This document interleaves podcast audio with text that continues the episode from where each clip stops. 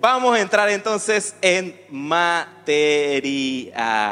Como saben, la semana pasada estuvimos ya viendo la parte 8 de esta serie que hemos estado desarrollando durante estas semanas titulada Las Crónicas de Daniel.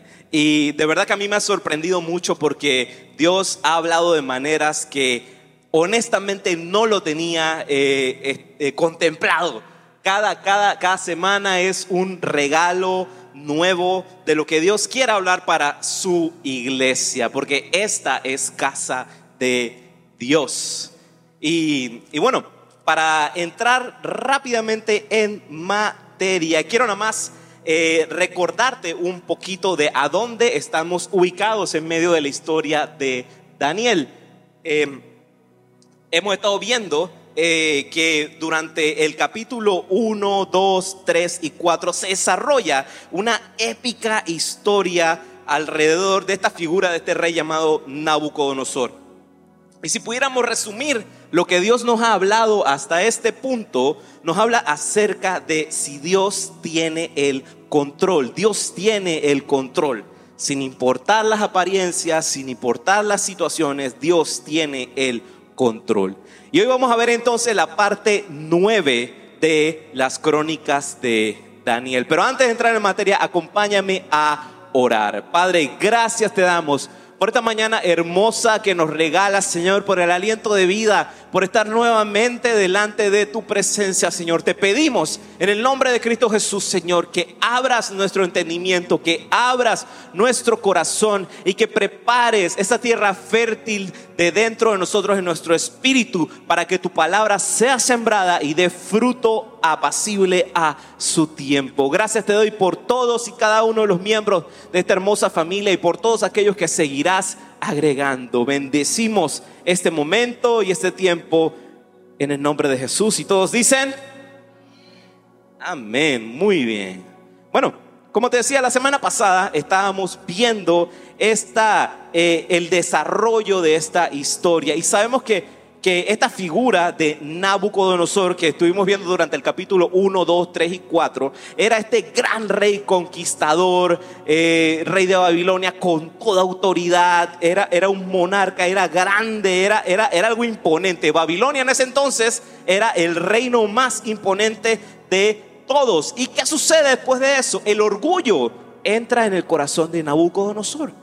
Y de repente él eh, comienza a tener encuentros cara a cara con la realidad de que el Dios de los cielos es más supremo que cualquier rey, que cualquier reinado. Entonces Dios trata con su corazón y termina Nabucodonosor enfrentándose con eso. Y ahora, cuando comenzamos a ver este capítulo 5, entra de la nada en escena este tal Belsasar, Belsasar. Y ocurren muchos cambios en esa temporada en Babilonia. Ya no existía Nabucodonosor, ahora estaba este tal Belsasar ocupando el trono. Asimismo, como estas figuras cambian, también cambia el escenario en Babilonia.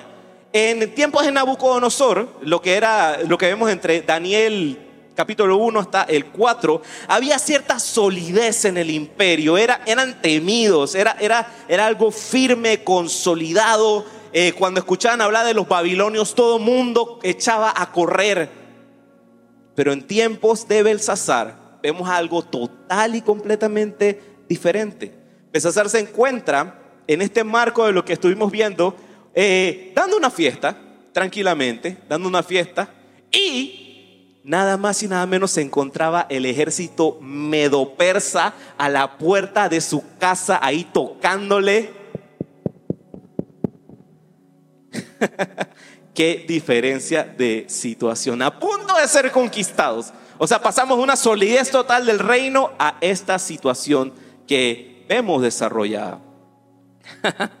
Qué curioso, ¿ah? Está el ejército medo-persa a la puerta, tocando. ¿Y qué es lo que, nos, ¿Y qué es lo que se nos ocurre? Hagamos una fiesta. Ay, Dios mío. La que le espera Belsasar.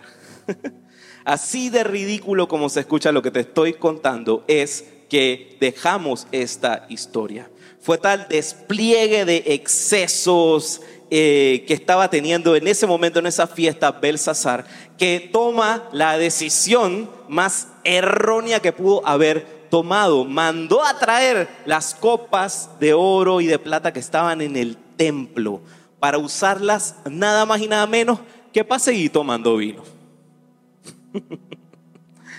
Ay, Dios mío. Y ocurre lo siguiente, una mano se aparece y comienza a escribir en la pared. Este es un cuadro de Rembrandt que eh, escenifica lo que sucede en aquel momento. Y todos viendo esa mano escribiendo en la pared se asustan de una vez. ¿Qué está pasando? ¿Qué está pasando? Una mano escribiendo en la pared.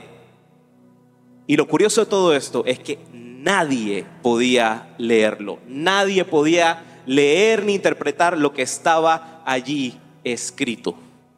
Entonces, es cuando entra en ese momento la reina madre y viene hablándole de una vez a Belsasar y le dice, hey, hey, conozco a alguien que en el pasado había tenido también una situación similar con tu antecesor, con Nabucodonosor, y le interpretó sueños y demás. Llámenlo, llámenlo.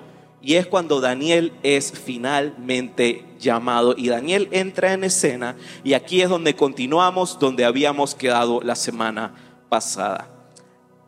Te invito a que leas conmigo, si tienes contigo tu Biblia física o digital, enciéndela un momentito, vamos a estar siguiendo la lectura entonces en Daniel capítulo 5 y arrancamos desde el verso 13.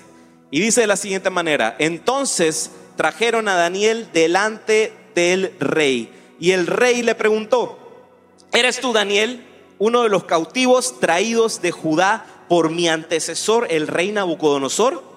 He oído que el espíritu de los dioses vive en ti y que tienes mucha percepción, entendimiento y sabiduría. Mis sabios y brujos han intentado leer las palabras escritas en la pared y explicarme su significado, pero no pueden.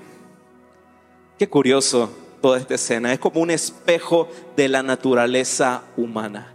Cuando todo va bien, cuando todo va perfecta y completamente bien, nos olvidamos de escuchar la voz de Dios y nos olvidamos escuchar aquellos Danieles que Dios ha puesto en nuestra vida para hablarnos de parte de Dios. Pero cuando las cosas no van tan bien, cuando ya está apretándose la situación y vemos fresquita escrita la escritura en la pared, inmediatamente salimos corriendo a ver, ay Señor, háblame, ¿qué sucede? ¿Qué está pasando? Por favor, sale al encuentro conmigo. Como seres humanos, solemos ignorar tanto al mensaje como al mensajero hasta que de repente la fiesta es interrumpida. Y de la nada, Dios tiene nuevamente nuestra atención. Con esto quiero decirte lo siguiente, no esperemos a que algo pase en nuestra vida, algo terrible pase en nuestra vida, para que entonces Dios tenga nuestra atención.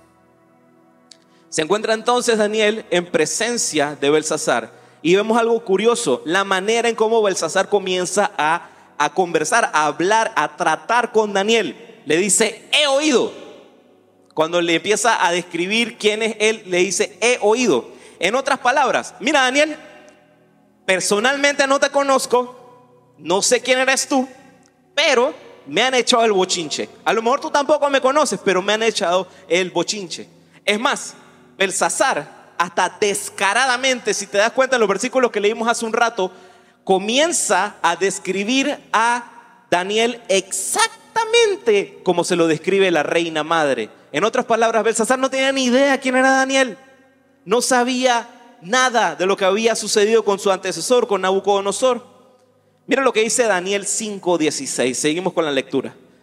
Me dicen que tú puedes dar interpretaciones y resolver problemas difíciles.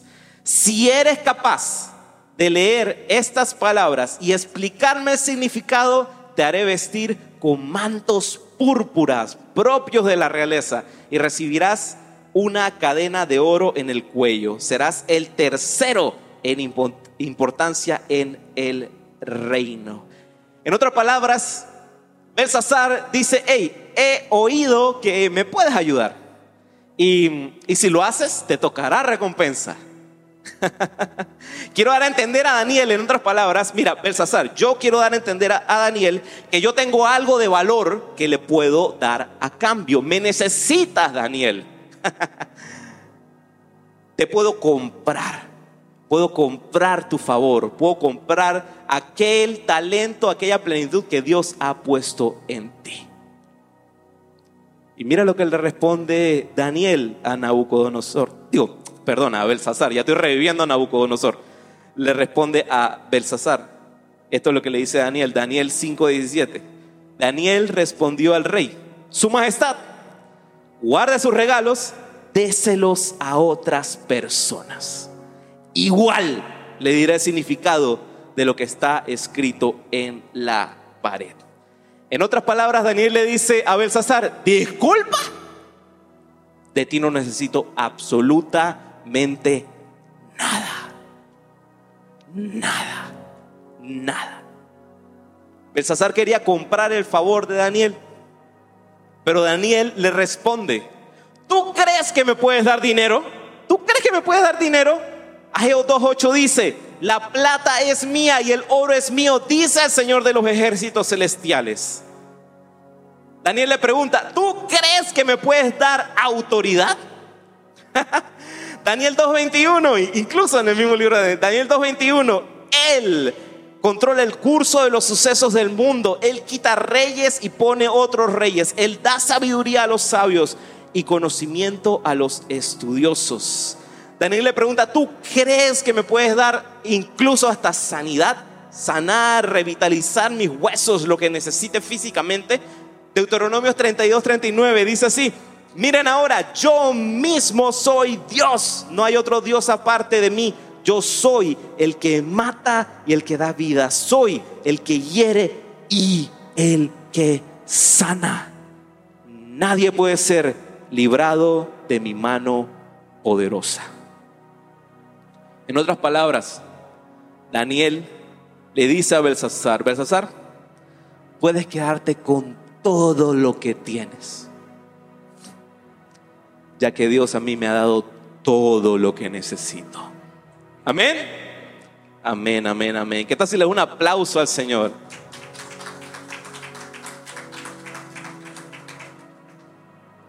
Entonces, hay algo poderoso que ocurre en tu vida cuando te das por fin cuenta de que nada, nada en este mundo tendrá mayor valor que lo que puede hacer ya Cristo por ti, ya Cristo en tu vida. Belsasar era solo un hombre cegado por el poder, asustado, confundido, pensaba que era lo máximo, celebrando mientras su enemigo estaba en la puerta, mientras estaba, ve, tocando a la puerta. Daniel nota esto y simplemente le responde a Belsasar, no gracias, de ti nada nada. Es más, yo soy quien voy a hacer un favor por ti. Tú no puedes hacer absolutamente nada por mí. Ya Dios lo ha hecho todo por mí. Yo voy a hacerte un favor a ti. Y le hace el favor de leer e interpretar lo que está escrito en la pared.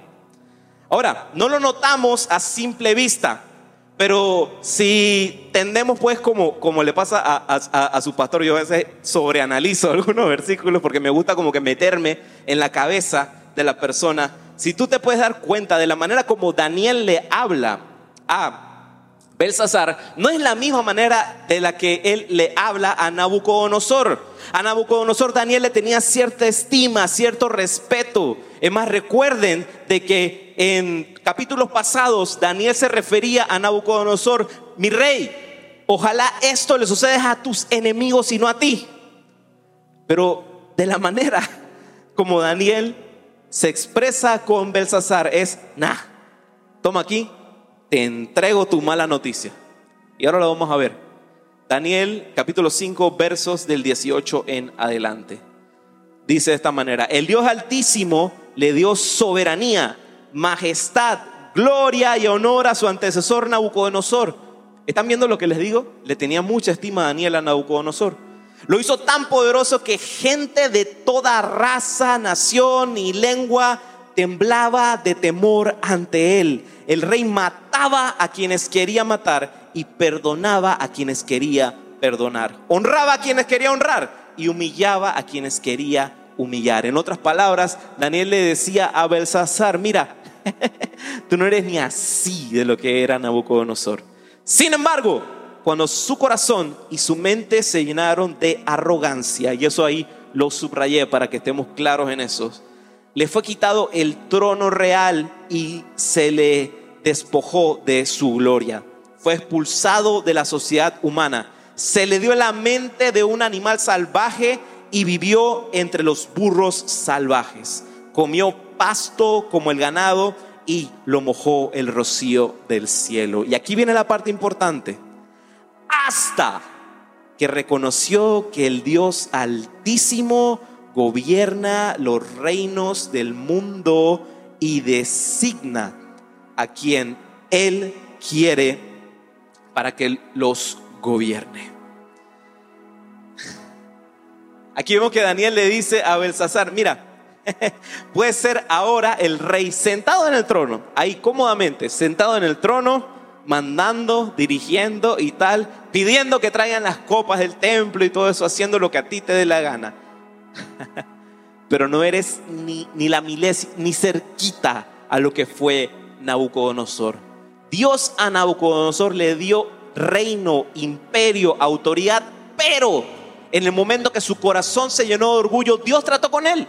Dios trató con él y le concedió aquel regalo de la humillación para tener un corazón restaurado.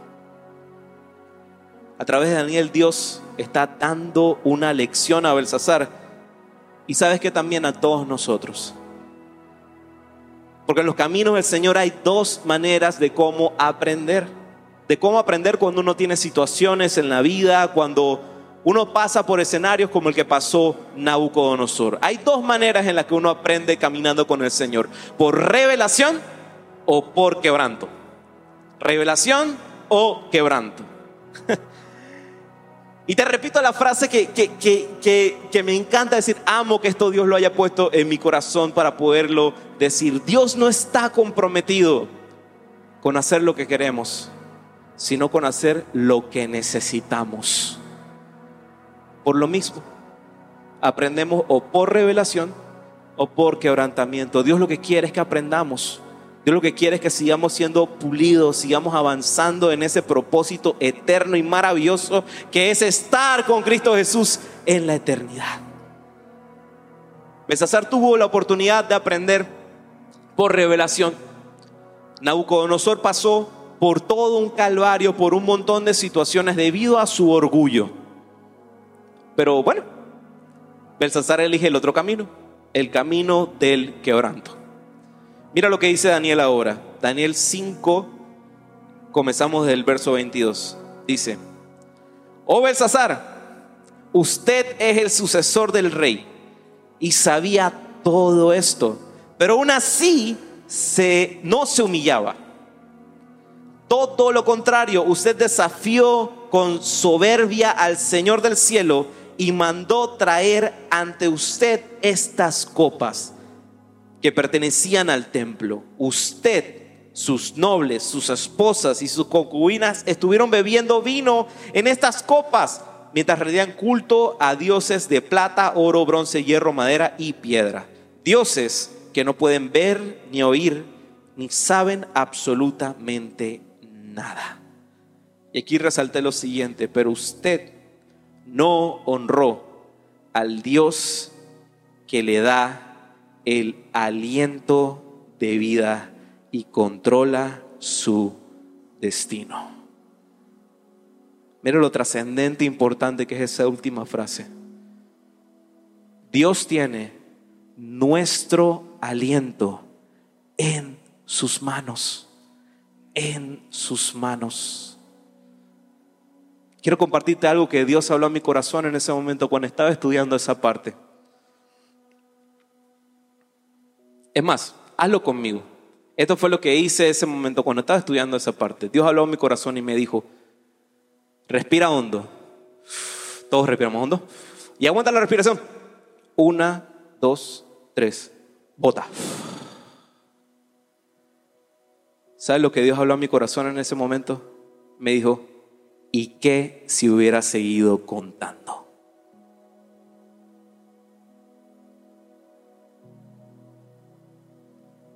¿Y qué si no vuelves a respirar? Yo tengo tu aliento en mis manos. Amén. Gloria al Señor. Gloria al Señor. Si yo fuera tú, yo daría un aplauso, una bulla, no sé. Dios sostiene el aliento de todo en sus manos. Hoy estamos aquí, mañana no sabemos. Así de frágil es la vida humana. La vida humana es sumamente frágil por cambios microscópicos, por, por, alguito que de repente no está alineado como debería ser. Podemos desarrollar toda clase de cosas y hoy estamos aquí y mañana no sabemos. Y por lo mismo, cada respiro, cada aliento que sueltas, que inhalas y exhalas, debe valer la pena. Debe valer la pena. Y no hay nada más importante, no hay función más importante para nuestro aliento, para nuestro respiro que lo siguiente. Y me encanta porque mira, es el último salmo del libro de los salmos, el Salmo 150 y el último verso del libro de los salmos de David. Salmo 150, verso 6 dice así, que todo lo que respira cante alabanzas al Señor. Alabado sea el Señor. Amén. El libro de los Salmos nos habla de eso, nuestro todo lo que respira, todo lo que respira.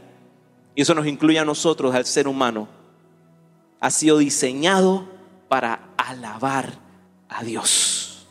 Con cada aliento que sale, que exhala nuestra boca. Hemos sido diseñados para eso, para alabar a Dios.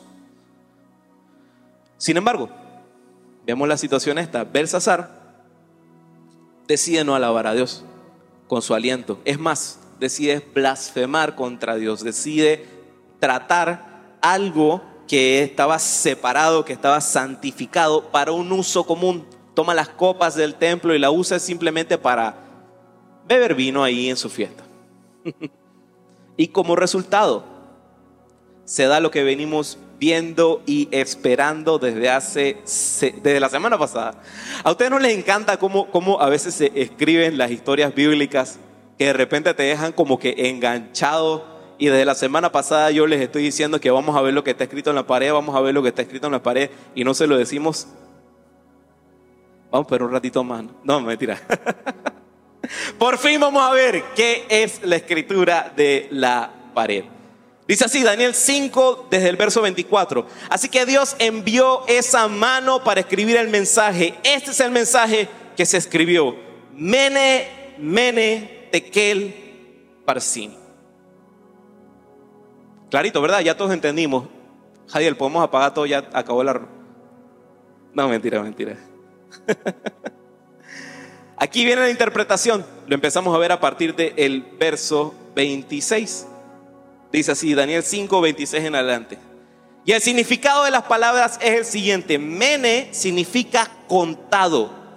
Dios ha contado los días de su reino y le ha puesto fin. Tekel significa pesado.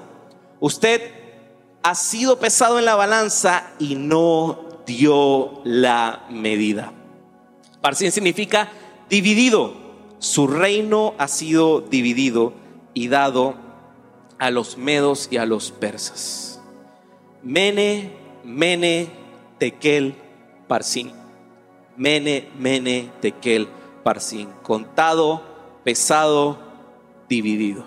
Y es más, es curioso cuando en la escritura de eh, hebrea hay un término que se repite dos veces, mene, mene, como lo podemos ver en aquel versículo, es porque no se hizo solamente una vez con precisión, sino que se hizo con todo, todo, todo cuidado. O sea, fue contado con mucho cuidado. Cuando se repita un término dos veces es porque se utilizó algo con mucho cuidado. Así que mene tekel parsin, contado, pesado, dividido. ¿Qué significa esto?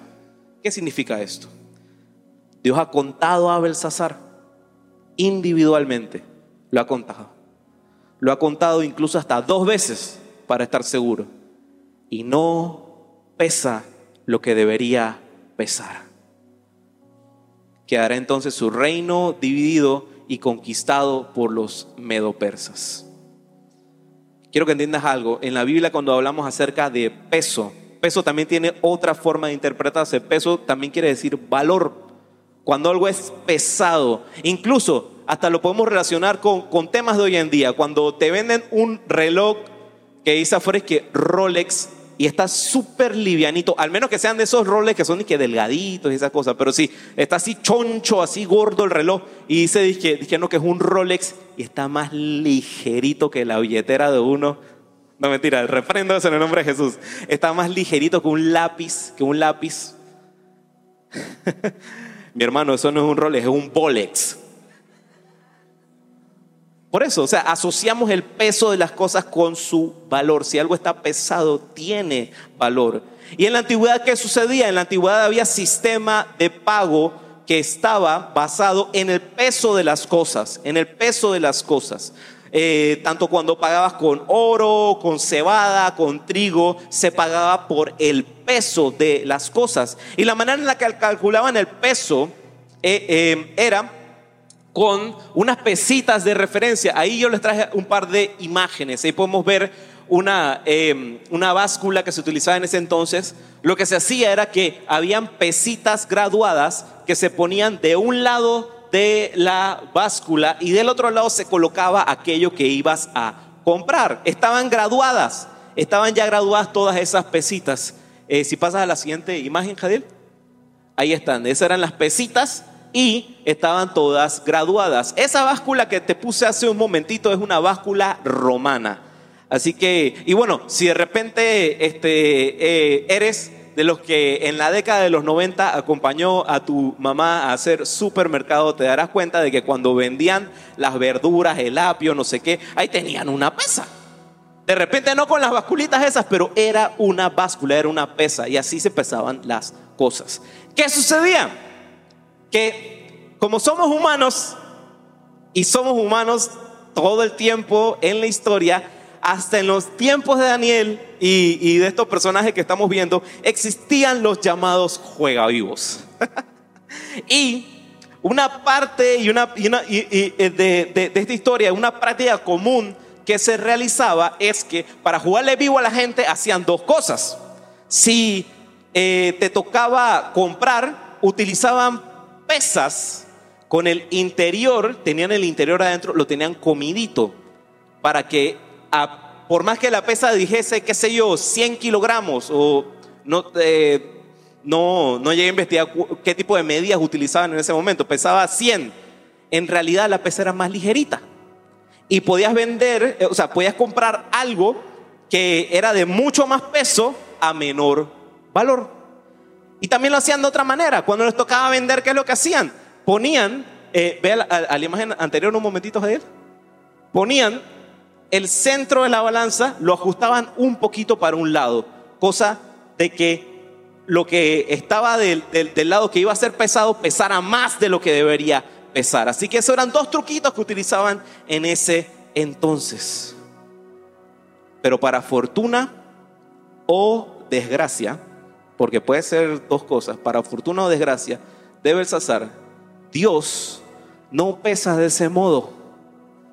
Dios no pone las cosas en la balanza de ese modo. Dios lo hace del siguiente modo. Dios lo hace exacto, lo hace justo y lo hace adecuado. Voy a leerte rápidamente estos versículos. Dios pesa de modo exacto. Proverbios 11.1 dice así, el Señor detesta el uso de las balanzas adulteradas, pero se deleita en pesas exactas. El siguiente, Proverbios 16, 11. Mira que casualmente están hasta en orden. Proverbios 16, 11 dice, El Señor exige el uso de pesas y balanzas exactas. Él es quien fija los parámetros de la justicia. Dios pesa de manera justa, exacta, justa. Y ahora el siguiente, Proverbios 20, 23. El Señor detesta el engaño, no le agradan las balanzas adulteradas, o sea que lo hace adecuadamente. Dios pesa exacto, justo y adecuado. Dios no pesa con trucos. No pone las balanzas en nuestra contra. Jamás. Pesa de modo exacto, justo y adecuado. Pero mira, Belsasar, lamentablemente para él, esto jugó en su contra. Esto jugó en su contra, ya que fue pesado y fue hallado demasiado ligero, demasiado ligero. Esto no debería de sorprendernos, no debería de sorprendernos absolutamente, porque si somos honestos con nosotros mismos, esto es algo con lo que a todos nosotros nos tocará lidiar en algún momento. A todos nosotros nos tocará lidiar con esto en algún momento. El ser humano siempre, siempre ha luchado con el hecho de ser pesado y no pesar lo que debería pesar. Quiero hacerte una pregunta. Si Dios nos pesara hoy, a cada uno por individual, ¿pesaríamos lo que debemos pesar?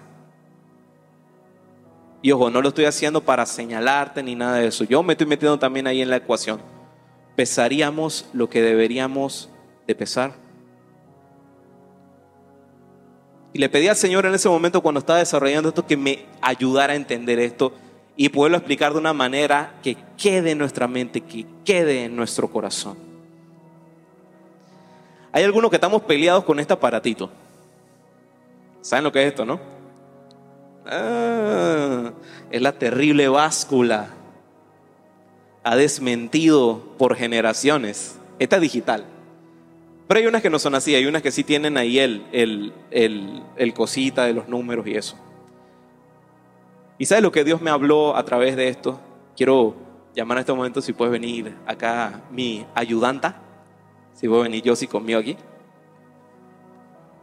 Esto fue lo que Dios habló a mi vida en este momento. Sí, sí.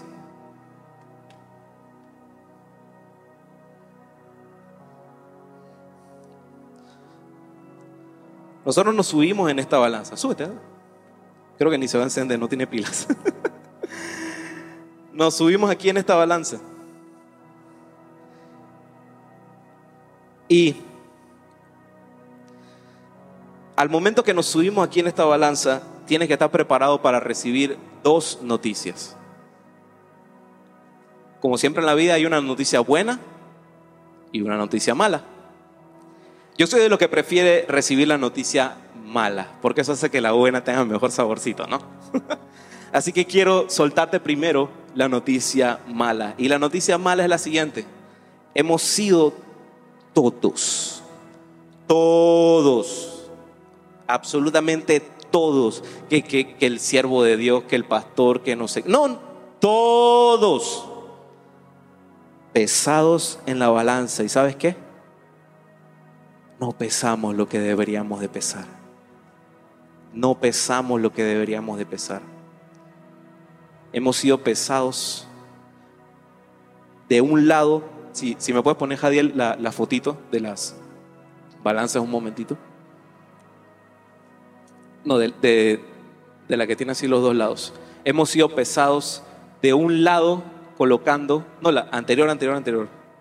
Hemos sido pesados, de un lado está colocada en el plato la gloria y justicia de Dios y del otro lado nosotros.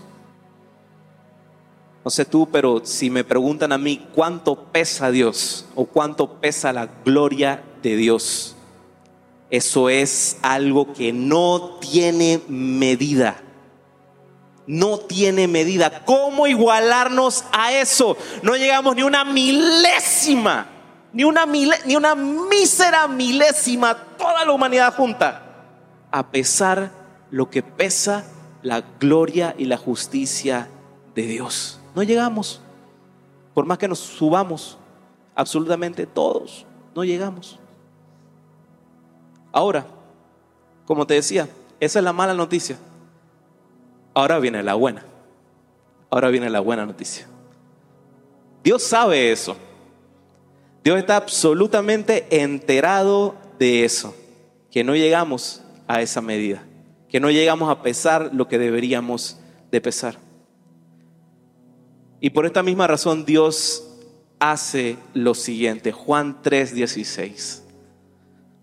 Pues Dios amó tanto al mundo que dio a su único hijo para que todo, todo, todo el que crea en Él no se pierda, sino que tenga vida eterna. Vida eterna. Si puedes venir un momentito, Pedro, para que me ayudes con la otra parte de la ilustración. Súbete acá. Y esto es lo que hace Dios. Esto es lo que hace Dios. Échate un poquito más para adelante. Aquí en la balanza. Ajá, sí. Un poquito o, más, como la mitad del zapato. Bueno, ponte tú acá, de espalda con ella, y pisa aquí la balanza. Ajá. no, ahí también, ahí también están los dos. Yo te apaño si te caes. Esto es lo que hace Dios con nosotros. Se monta Jesús con nosotros en la balanza. Se monta Jesús con nosotros en la balanza. Dios es justo. Dios es justo. Dios es bueno en gran manera, pero también es justo. Nos debe pesar lo que debemos pesar. Pero de la misma manera es infinitamente misericordioso. Y por eso, por esa misma razón, dio a su único hijo para que todo el que ponga su confianza en Él no se pierda, sino tenga vida eterna. Jesús se sube con nosotros en la balanza. ¿Y sabes qué? Pesamos lo que teníamos que pesar. Amén. ¿Cuánto le puedo dar un aplauso al Señor? Listo. Listo. Un aplauso a los muchachos aquí que me ayudaron.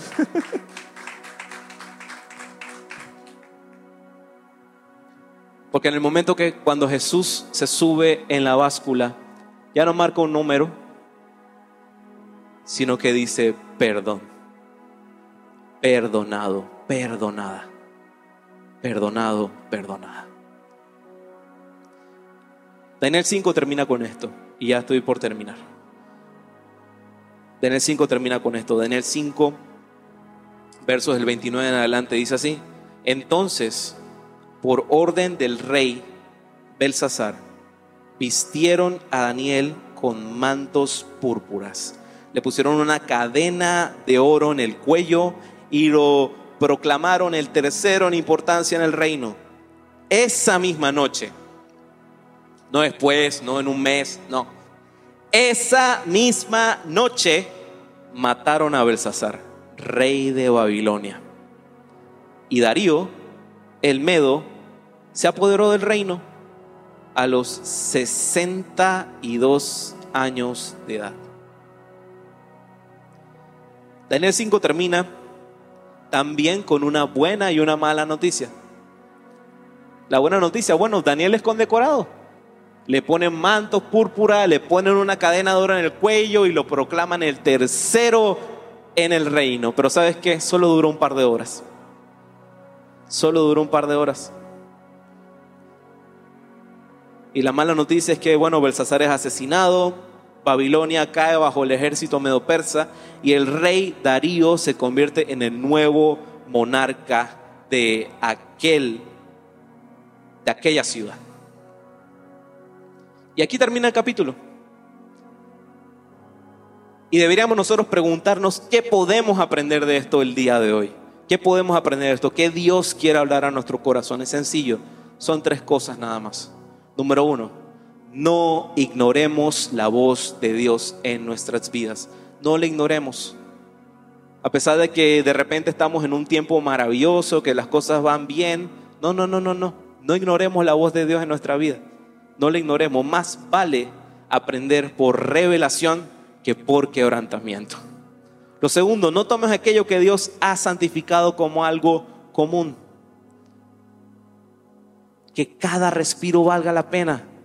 Que cada exhalación de aire de tus pulmones valga la pena. Tu vida separada de Dios es una vida sin propósito.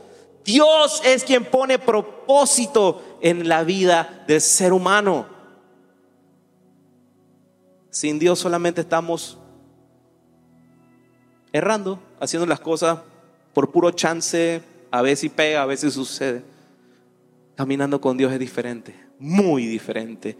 Y lo tercero y último, al ser pesados y medidos por nuestra propia justicia, por lo que podemos y no podemos hacer, por lo que nos sale o no nos sale bien, jamás, jamás seremos aprobados. Necesitamos a Jesús. Necesitamos a Jesús en nuestras vidas. Necesitamos a Jesús en nuestras vidas, no como un accesorio que me puedo colocar y quitar los fines de semana. Necesitamos a Jesús en nuestra vida todos los días, todos los días. Y así cumplimos con nuestro peso.